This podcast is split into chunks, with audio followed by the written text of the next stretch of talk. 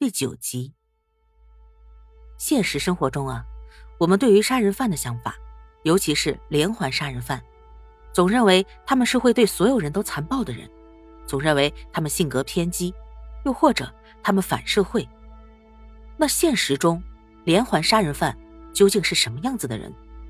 在同一天内连杀八人的熊振林又经历过什么呢？他的审判过程是什么样子的？他真的认罪悔过吗？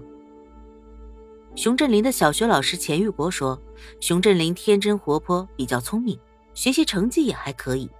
除了比一般的学生聪明，他的母亲詹红英也是村里的小学老师，跟钱玉国共过事，这让钱玉国对他印象很深刻。熊振林的同学于家志对他的印象是这样的：性格比较活泼，成绩也不差，就是说话阴阳怪气，好出风头，老是喜欢搞些滑稽的事情。”童年的时候，两个人经常去河边玩水。熊振林报复心强，吃不得亏，要是用水激他，他非要搞过来。那个时候就看出不是一般的好胜。熊振林的家庭背景在同学中令人羡慕，母亲是老师，父亲在信用社工作，全家都是非农户口，这在当地是少有的家庭。但知道内情的老年人都知道，熊振林成长的家庭环境并不幸福。熊振林在家中排行老四，绰号“熊四”，但在母亲张红英的眼中，他却是个独生子。上个世纪七十年代，张红英的前夫在文革中投湖自尽，留下了三个儿子。后来，张红英转到邻近的洛阳镇教书，在那里认识了熊大英，两个人结婚之后。一九七四年有了儿子熊振林。对于外界猜测熊振林是否有精神病，张红英说他跟熊大英两家都无精神病史。熊家三代都是独子，小时候对熊振林也是百般娇惯，养成了他经常对父母吼来吼去的性格。而婚后不久，张红英就回到了灌庄教书，熊大英则一直住在洛阳镇，熊振林跟着母亲直到读完技校。因此，熊振林从小就没跟爸爸住过。冠庄多位老人透露，詹红英和熊大英结婚后关系不太融洽，女方文化高，能力强，两个人不般配，长期分居。詹红英也承认，熊振林小时候很孤单，三个哥哥比他大很多，都在外工作或者读书，他也很少与父亲相见，跟母亲的关系也算一般。一九九二年。在随州市技校刚读一年的熊振林，因打架被学校开除，此后便离开母亲，到十公里外的洛阳镇，跟着父亲收购废品。于秀玲依然记得熊振林初来镇上时的模样，他很瘦，像个瘪三，有时候衣服扣子都扣歪了，油腻腻的那种。镇上的人回忆，当年熊大英在车站后一个小门市部收破烂门面很小，生意也不大。熊振林和父亲就住在一起。一九九五年，熊大英因患肺结核去世。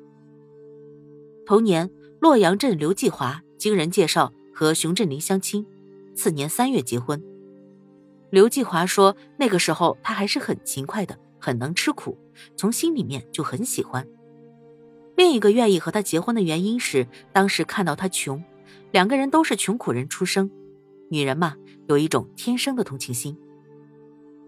镇子上的人对于熊振林的印象都是能吃苦、做生意实在、价格合理。二零零三年底，武汉到十堰的汉石高速修到洛阳镇，当地居民说，熊振林真正发家致富，就是靠着修高速公路的这几年。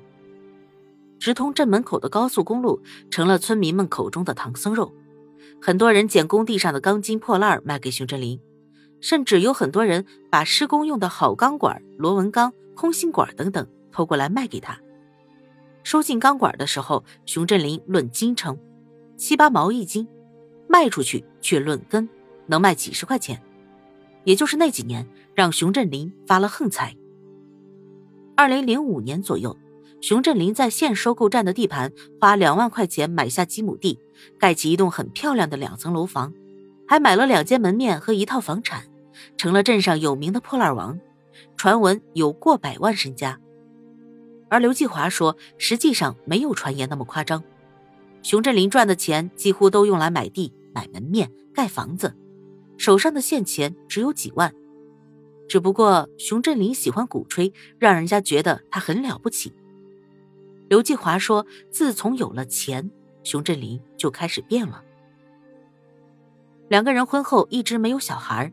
两千年，夫妻两个到医院做检查，詹红英透露说是女方的原因，而不是外界传言的男人不行。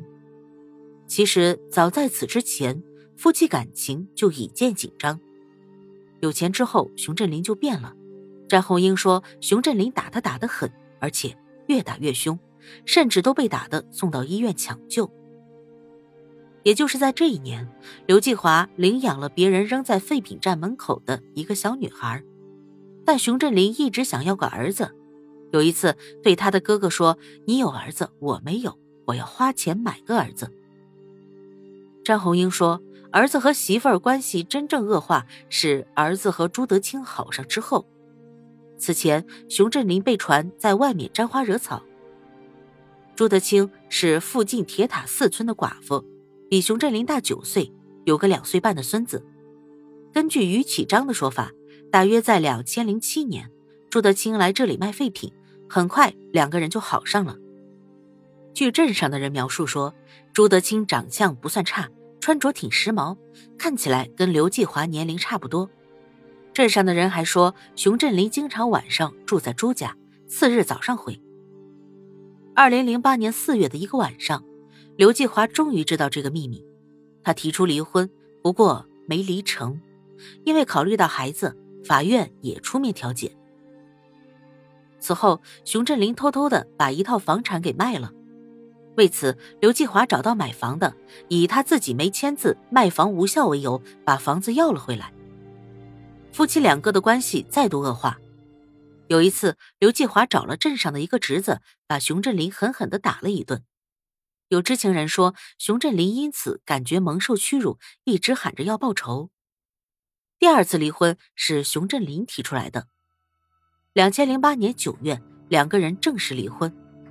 离婚后的熊振林在财产上元气大伤，两层新楼作价十六万判给前妻，女儿的抚养费三万五，熊振林至今未付清。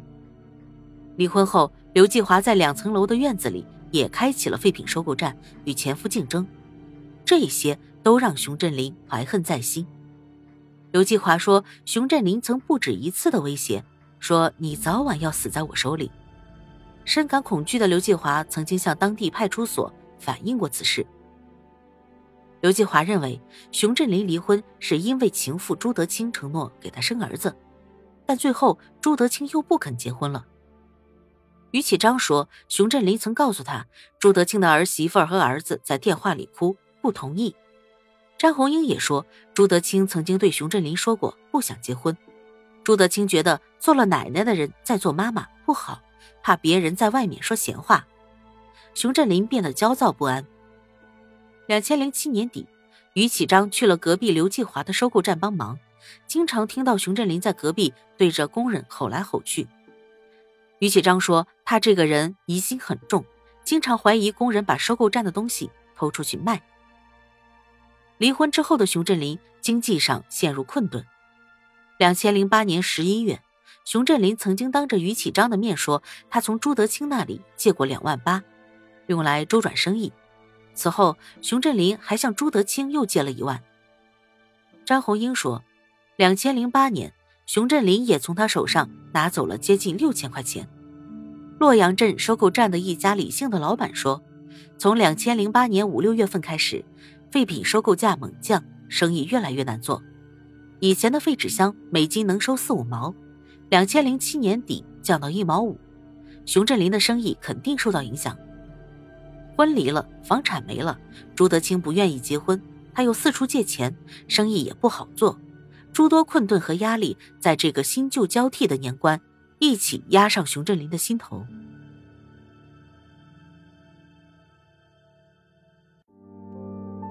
本集播讲完毕，感谢您的收听，喜欢本专辑别忘了点订阅关注。